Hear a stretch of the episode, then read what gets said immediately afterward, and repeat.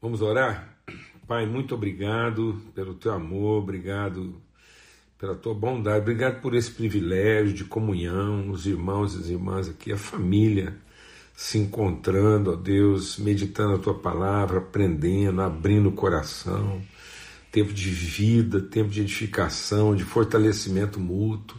É tudo que nós queremos, ó Pai, é, é viver tempo mesmo assim de renovação do nosso entendimento, iluminação. Tudo que nós clamamos, Espírito Santo de Deus ilumina, transforma. Deus, para que a nossa luz brilhe, assim brilhe a nossa luz e as pessoas possam ser inspiradas, ó Deus, conduzidas ao conhecimento do Senhor, ó Pai, no poderoso nome de Cristo Jesus, o Senhor. Amém e amém. Graças a Deus.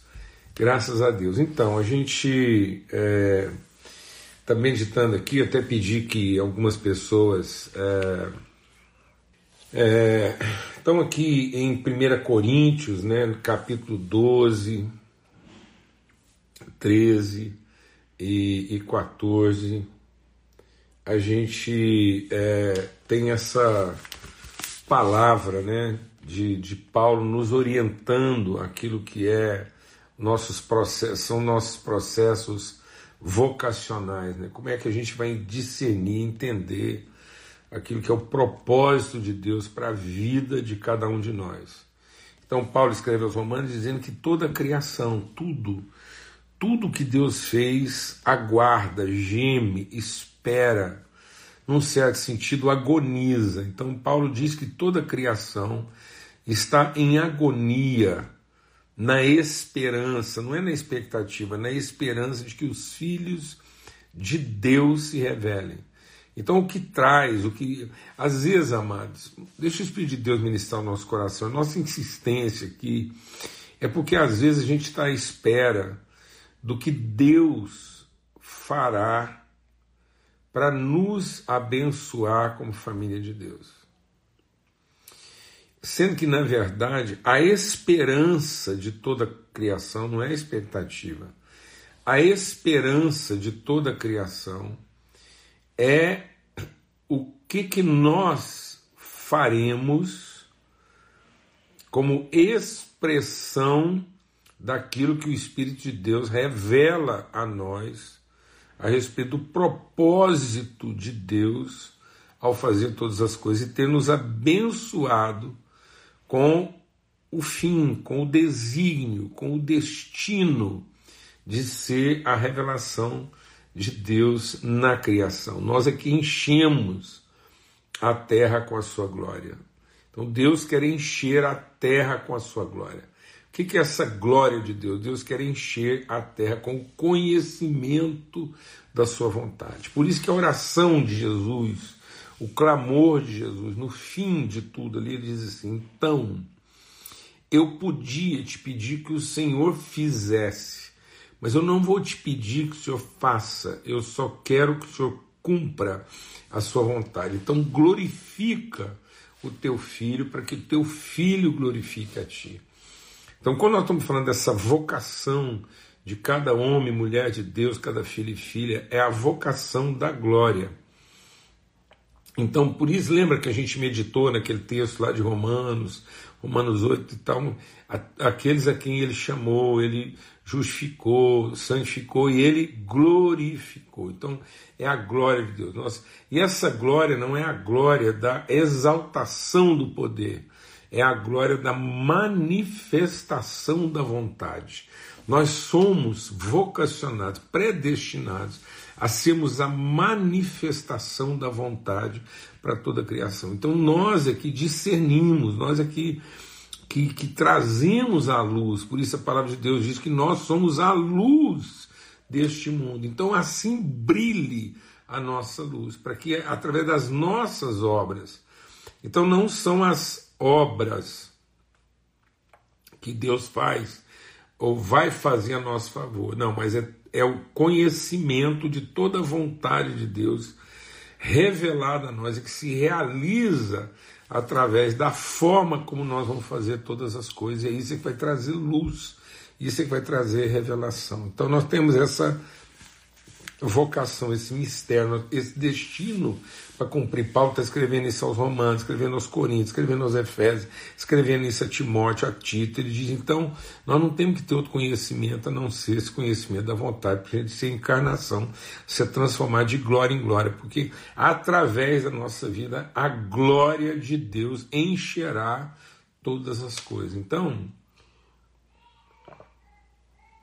o diabo comprometeu, ele comprometeu nossa vocação profética, porque ele nos encheu de uma expectativa daquilo que a gente poderia se tornar e removeu de nós essa convicção profética de vocação, de mistério, de propósito, de destino, de desígnio, para a gente ser quem a gente foi chamado para ser em todas as áreas. E assim dar sentido né, a, a, a, a tudo que nos rodeia, porque há um, há um gemido, há uma angústia, há um clamor a nosso redor, para que a glória de Deus se manifeste e revele através de nós. Então, às vezes, você estava esperando o que, que Deus vai fazer pelo seu casamento, você está esperando o que, que Deus vai fazer pelo seu ministério, esperando o que, que Deus vai fazer pela sua igreja, o que, que Deus vai fazer pela sua empresa. Olha, o que Deus, num certo sentido, ele, ele, ele, ele tinha para fazer, né? entenda bem o que eu vou dizer assim, usando essas palavras para ficar pedagógico. Ele fez, ele colocou um filho lá. Então, o filho de Deus, eu e você, somos os filhos de Deus colocados. Onde a gente está, ele nos colocou lá agora. O nosso compromisso é que ele glorifique né, a nossa vida, glorificar no sentido dessa honra, desse entendimento, dessa plenitude. O que é Deus glorificar a nossa vida? É nos dar essa condição de plenitude, você ser pleno, completo ali onde Deus te colocou. E aí Deus nos colocou ali nesse estado de plenitude para que agora a glória de Deus se revele e se manifeste. Amém. Glorifica o teu filho para que teu filho glorifique a ti. Bom, então é esse sentido, né? Então, e aí cada um dentro, da, cada um recebeu dons. Então Paulo está dizendo, olha, aí nós recebemos dons, cada um tem a sua instrumentalidade. Mas o que dá sentido a isso é o amor. Então, o que, que vai glorificar? É essa manifestação, essa revelação do amor de Deus, o amor de Deus sendo revelado. Então não adianta fazer nada, qualquer coisa que a gente fizer vai ser só barulho, vai ser um incômodo. Então é, não é, não é um, um ativismo, né? não é uma, uma devoção, não é um, um arrebatamento, não, é uma intensidade, é uma plenitude, é uma completude de amor, de compromisso, de entrega e de, de, de presença a gente está ali inteiro e presente em amor, paciente, suportando, bondade, sem suspeitar mal. Olha que coisa! E aí ele vai falando sobre tudo isso. E aí ele diz: então sigam o amor e procurem com zelo os melhores dons. Então ele fala que há, há diferença nos dons. A diferença não é uma diferença é, qualitativa, não. É a diferença no sentido da do propósito, né, da, daquilo que é a própria instrumentalidade do dom. Ele diz, então, todos os dons, eles têm que ter uma, uma clareza nossa vida, aquilo que Deus nos colocou, nós temos que ter uma clareza profética. Então ele diz, eu procure com zelo os dons espirituais, mas principalmente. E aí, principalmente, tá vendo? Não é uma comparação é, é, qualitativa, não é uma, é uma, é uma referência da intensidade, ou seja, eu, todos nós somos chamados a uma vocação profética e nós temos que pedir isso, então não, não podemos pedir isso. O nosso problema é que a gente tende a confundir, eu vou insistir nisso até sexta-feira, a gente vai meditar, a gente tende a confundir o, o, o processo é, do, do, do, profético como uma coisa relacionada a futuro ou como dom de revelação. Não, são coisas distintas. Tem gente que tem esse dom de revelação, de ver as coisas, né, de, de, de perceber as coisas é, num, num, numa outra condição, mas o profeta, aquele que profetiza, é aquele que estabelece, ele gera, ele ele ele testemunha aquilo que é a referência, o balizamento, a orientação dos processos, como nós vamos ver aqui. Por isso que a palavra de Deus diz o quê? Que o povo se corrompe, o povo se desvia, o povo se confunde onde não é profeta. Então, por isso que tem muita confusão hoje em dia, porque tem muita gente falando de adivinhação, falando é, é, da, da, falando de, de, de, de, prognóstico. Então, muita gente. Ah, as profecias para 2022. Não, isso é prognóstico. Então, ah, as profecias para 2022. Não, não, tem uma profecia para 2022. Quando Deus levantava uma revelação profética, que não dizia respeito a, um, a uma data específica. Não, é o que, que Deus traz de revelação, e aí é uma, uma revelação que pode acontecer nesse ano, nesses próximos dias, né? E, e, e aí a gente vai discernir aquilo que é a, a, a profecia, né? a revelação profética de Deus. Então, é, por isso que Cristo é a revelação de Deus que dá sentido à lei e os profetas. Nisso se cumpre, né?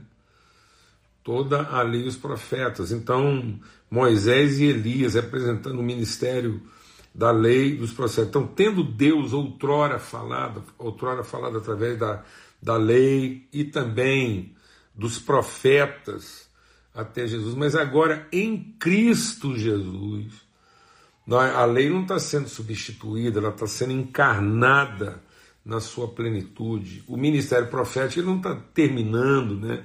Para começar outro, não.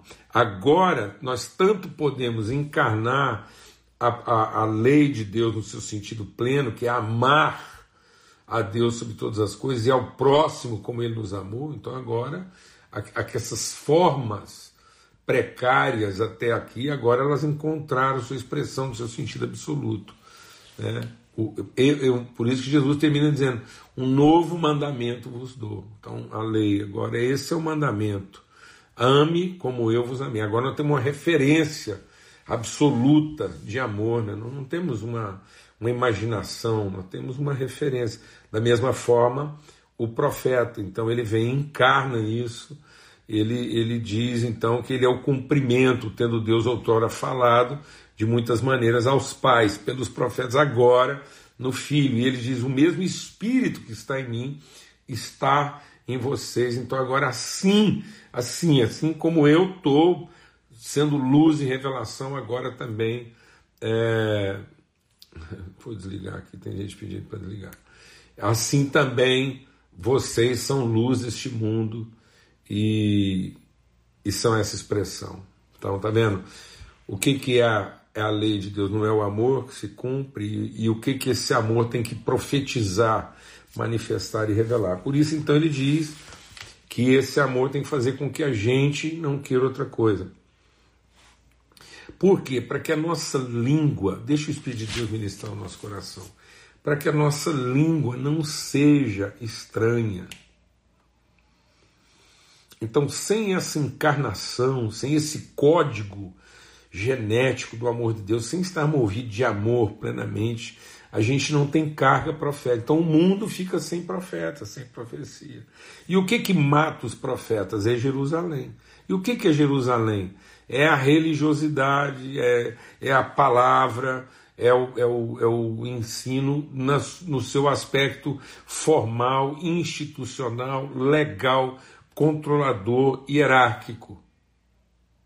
Então isso mata o profético. O que, que mata o profético? É, é o direito, é o poder, é o controle, é a manipulação, isso mata. E o povo sofre porque não há profecia, ele está corrompido. E o que, que matou o profeta? Ah, é o institucionalismo, as hierarquias, o controle, o poder, a lei usada como dogma, como regra, para infantilizar as pessoas. Então o que, que mata os profetas? A infantilização, a dependência das capacidades humanas, a dependência das estruturas humanas. O que, que mata o profeta? Acreditar que Deus habita edificações, construções, elaborações, sistemas construídos pelo homem. É isso que mata o profeta. Então quem que vai matar? Onde o profeta é morto? Ele é morto ali, nesse templo construído, nesse altar humano, edificado a partir das nossas carências, na satisfação das nossas carências, essas elaborações humanas. É ali que o profeta é morto, na Jerusalém. Né? É isso mata o profeta. Essa, essa, essa ideia né, da, da, da do controle, da hierarquia, do poder, da, da, de, de, da, da supremacia de uns sobre os outros.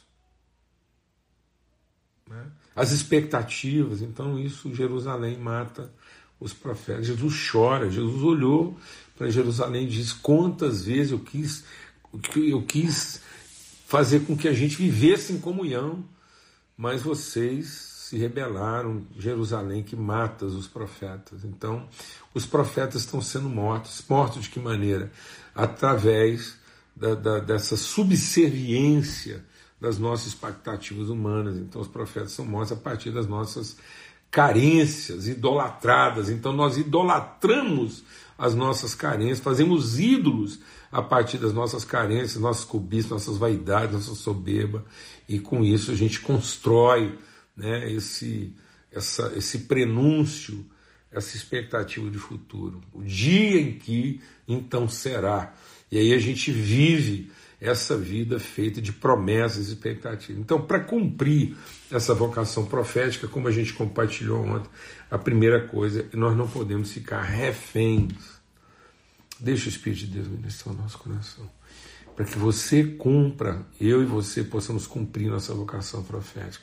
Nós não podemos ficar refém das expectativas de futuro geradas a partir de frustrações de passado. Por que, que o homem comeu do único fruto que não poderia ter comido? Porque estava com fome. Então, da onde vem a tentação de ter fome? Então, sem a fome não há tentação. A gente vence a tentação não é evitando, a gente vence a tentação guardando no coração a tua palavra. Guardei, me alimentei da tua palavra. Então Jesus diz: o diabo veio tentar, transforma pedra em pão, transforma esse, esse pedregulho, dá sentido a esse cascalho e Jesus diz: Não, eu não vou, não, não tenho que ficar aqui mastigando cascalho, me iludindo de que esse cascalho é pão.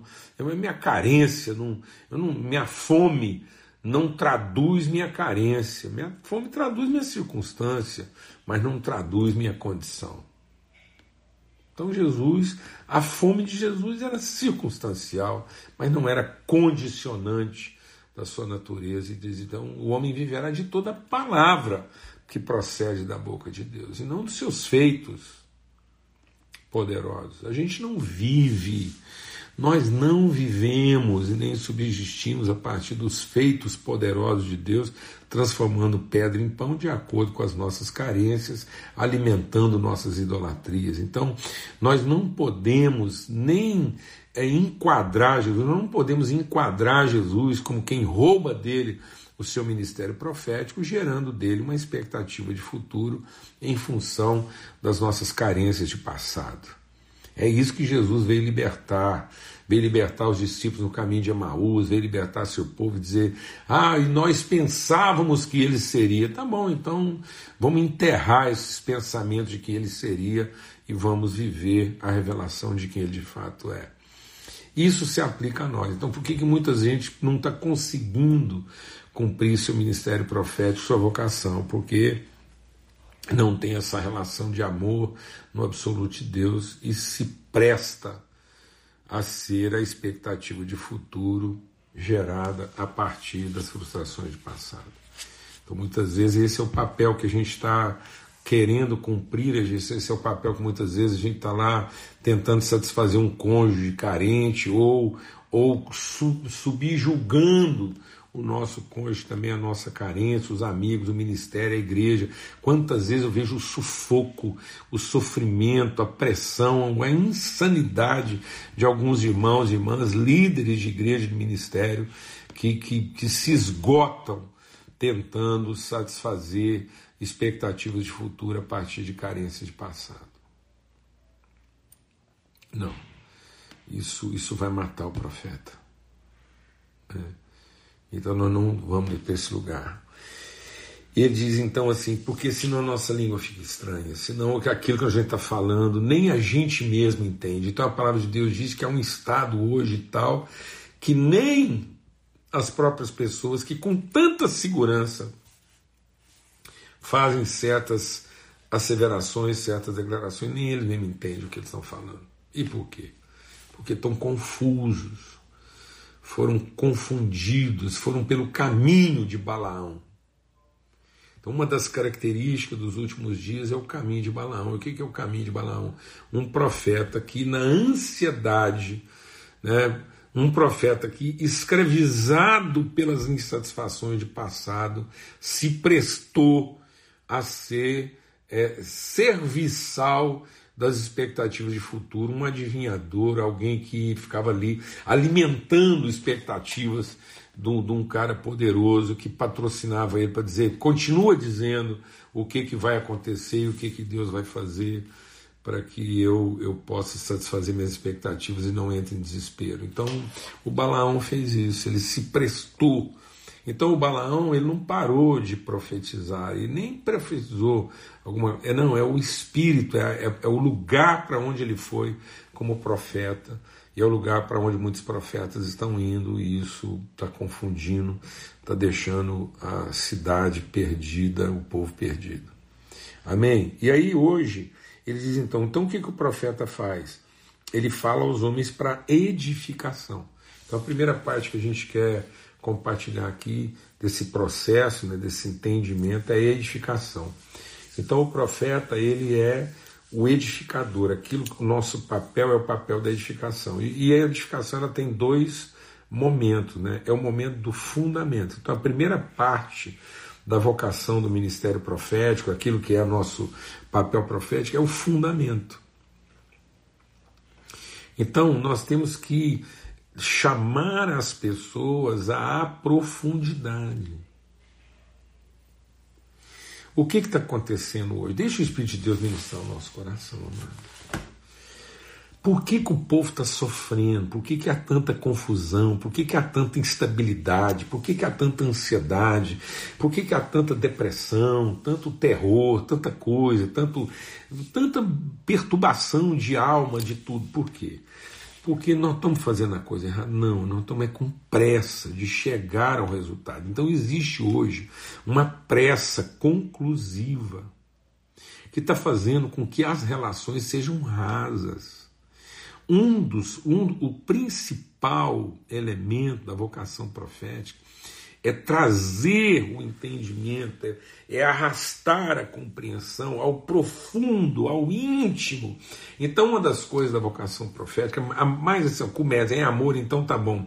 Então, nós, arraigados, a raiz em amor. Então, eu oro para que as raízes de vocês estejam lá no amor, para que assim, arraigados, lá na intimidade, desçam ao quarto profundo, me procurem na intimidade. Lá na intimidade conheço que eu sou pai, que o pão é nosso, que os pecados estão perdoados e que eu é que vou livrar vocês da iniquidade, da soberba. Então, essa intimidade, essa interioridade, trazer a nossa relação por um nível de profundidade que ela não seja abalada, perturbada, confundida, misturada, ameaçada por qualquer vento de doutrina. Pelo amor de Deus, amados. Pelo amor de Deus, o trabalho do profeta é trazer essa clareza de profundidade, é, é ir lá nos lugares mais profundos até estabelecer isso em rocha inabalável. Então não tem nada de errado com a construção, no sentido de muitas pessoas estão, elas estão, elas estão cumprindo essa coisa da edificação, então o profeta, o trabalho da edificação, só que elas estão partindo direto para a construção, chegando no resultado. São pessoas que construíram sobre a areia. Então, onde não há ministério profético, o povo se confunde. As pessoas ficam escravizadas, perturbadas. E por que, que é a confusão? Porque não há estabilidade. Qualquer problema, qualquer ventania, qualquer transbordo, então as águas transbordam, a corrente do rio bate, o vento sopra e as relações revelam sua fragilidade. Fragilidade, amado. Hoje nós vivemos homens, nós temos que a, a desgraça de, de, de ter que, que conviver é de, da desgraça. Ah, isso é uma desgraça, mano. É uma desgraça no sentido como é que como é que o tanto que isso perturba, o tanto que isso confunde, o tanto que isso endoidece. Tem razão mesmo do povo ficar doido, porque a gente está lá falando do evangelho, do reino, da cruz e tal, e, e do absoluto do amor de Deus sobre a nossa vida. E as relações são frágeis, são inconstantes, um, um medo, não pode falar, porque já fica ofendido, já separa, já, já monta outra coisa, já racha, já, já abandona, já. Meu Deus do céu, doutor, tem razão do povo ficar doido, olhando para nós, o povo fica louco. A cidade está louca. A cidade tem que estar tá louca, porque os filhos de Deus que dizem que são filhos do mesmo Pai, que são gerados de um sacrifício de cruz que perdoa, que remove a iniquidade, que perdoa pecados. Essas pessoas não conseguem sustentar uma relação no meio de uma dificuldade, numa opinião diferente, num pensamento diferente. Não, já logo tem que encapetar o outro. Logo já tem que encapetar o outro. Logo já tem que enfiar a mão e definir o que é joio e o que é trigo. Sendo que Deus diz: não julgueis uns aos outros. Você que diz que é forte, então acolha aquele que você acha que é fraco. Em nome de Cristo Jesus. Não julgueis, não se meta a, a separar joio de trigo. Quem vai fazer isso é o Senhor. Enquanto isso, nós somos gente madura o suficiente para aguentar uma bronca, uma conversa difícil, para deixar claro para a comunidade, para a família, para os filhos, para os netos, que a relação em si não está em xeque.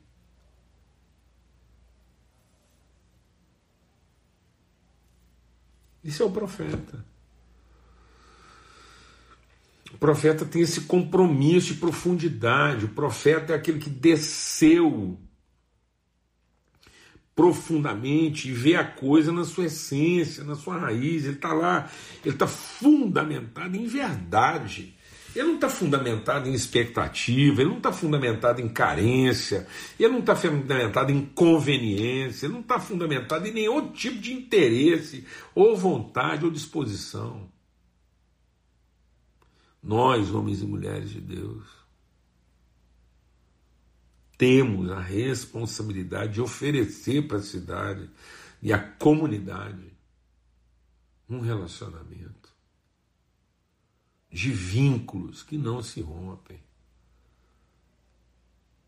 Uma relação edificada de tal maneira que ela é inabalável e ela é incorruptível. Ela não se corrompe, ela não se abala, ela não muda, é um compromisso de integridade.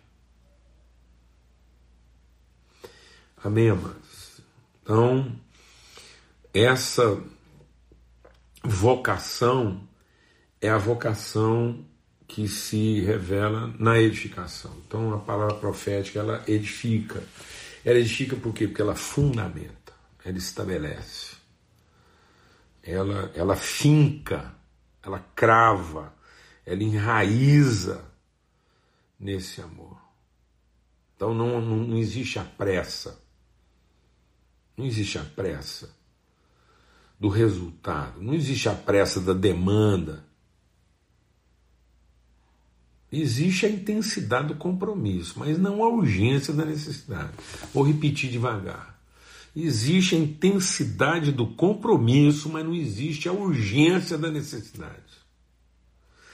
Eu vou falar uma coisa: não tem nada que corrompe mais a gente numa vocação profética do que a urgência da necessidade. Essa pressão.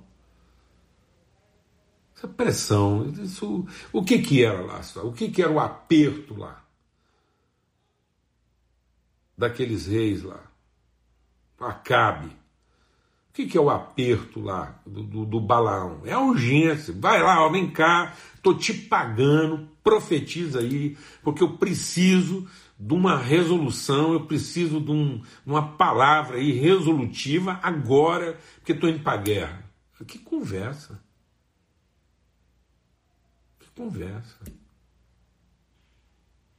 Não, isso não, não existe essa urgência, esse, esse frisson, esse desespero de atender as demandas na forma como elas estão sendo atendidas. Se elas não constroem, se elas não estabelecem, se elas não fincam, se elas não firmam na profundidade do ser um compromisso de vida e de relação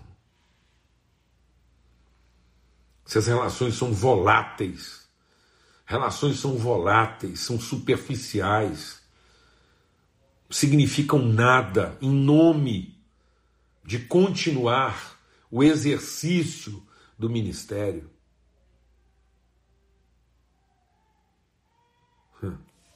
Meu Deus do céu. Em nome de Cristo Jesus pelo sangue do Cordeiro. Vamos continuar essa meditação. Amanhã a gente conversa mais sobre isso. Então vamos continuar ainda nesse aspecto da edificação. Então, em nome de Jesus, até amanhã, se Deus quiser, fica na paz, a paz de Cristo guardando seu coração, te alegrando, te fortalecendo, te animando, entendendo que através da nossa vocação profética há esperança para a cidade. Amém? Forte abraço Fica na paz. Até amanhã, se Deus quiser.